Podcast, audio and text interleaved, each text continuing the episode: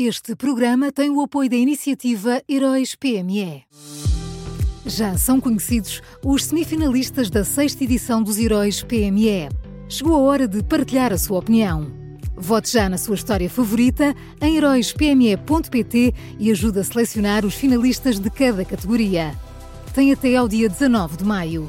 Esta é uma iniciativa Unit Consulting.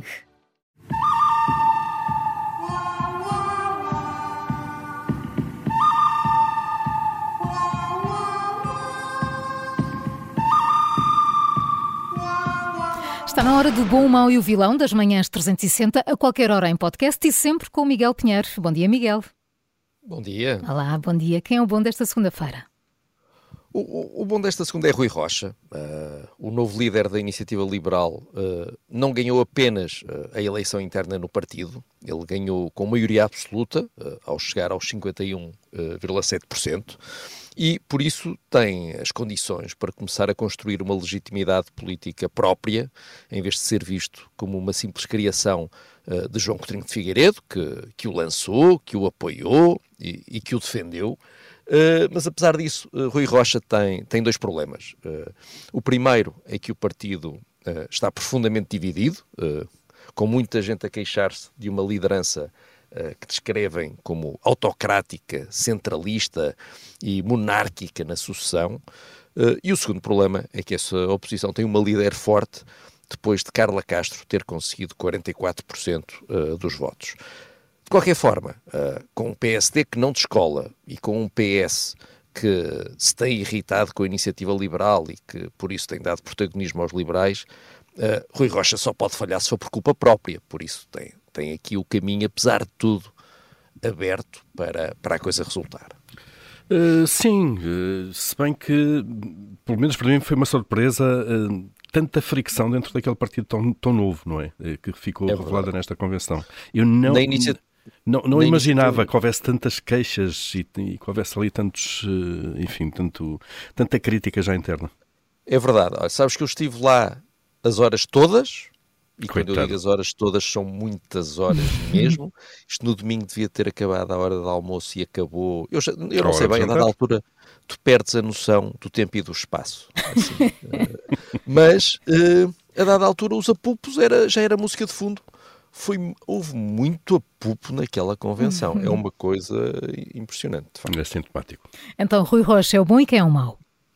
O, o mau é o STOP, o, o novo sindicato dos professores. Uh, nós hoje ficámos a saber uh, pelo DN que já estão esgotadas as pré-inscrições nos colégios privados para o próximo ano letivo, portanto, as pessoas já, já estão a tratar uh, disso.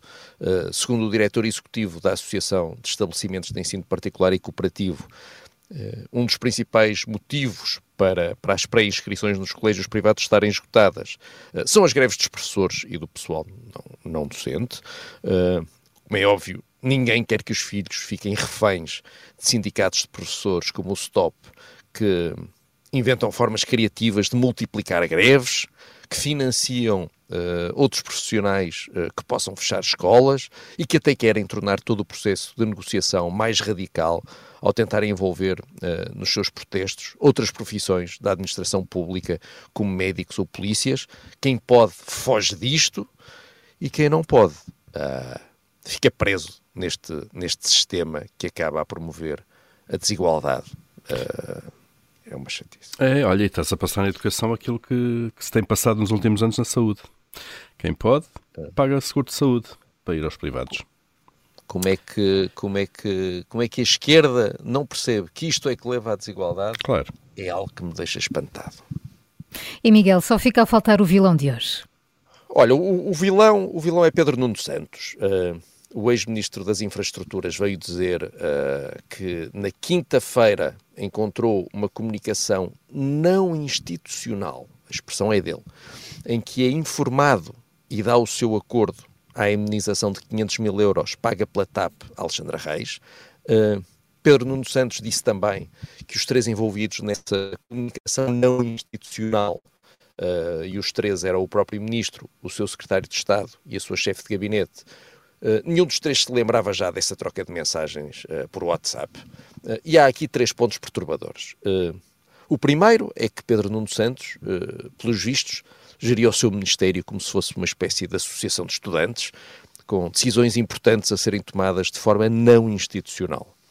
Uh, e depois dá nisto. O segundo ponto perturbador é que o país passou semanas a discutir a indenização. O próprio ex-ministro das Infraestruturas assinou um papel com o seu colega das Finanças a pedir explicações à TAP. Depois demitiu-se do governo quando percebeu que o seu secretário de Estado sabia do acordo e, mesmo assim, mesmo com tudo isto, mesmo quando não se estava a falar de mais nada, a cabeça de Pedro Nuno Santos, pelos vistos, nunca se lembrou que ele próprio tinha estado envolvido uh, em tudo. Uh, e o terceiro ponto perturbador uh, ou desagradável é de calendário.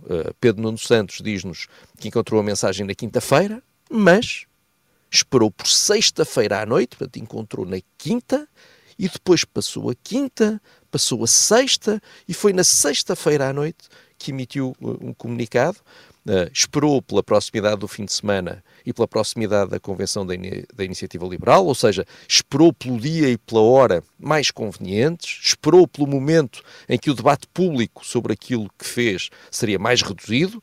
Uh, isto lamento, diz tudo sobre a sua vontade de assumir responsabilidades e também por isso eu achei que nós devíamos falar aqui sobre o assunto, apesar de já ser segunda-feira. Não vamos, não vamos agora esquecer o assunto só porque ele só nos apareceu na sexta-feira à noite. É, mas podias ter mandado isto por WhatsApp também.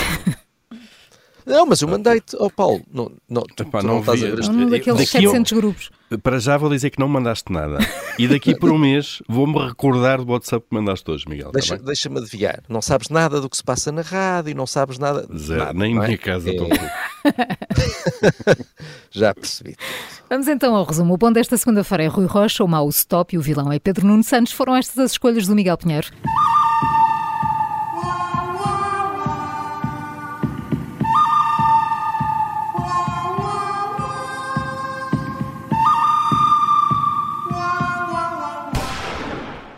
Este programa tem o apoio da iniciativa Heróis PME.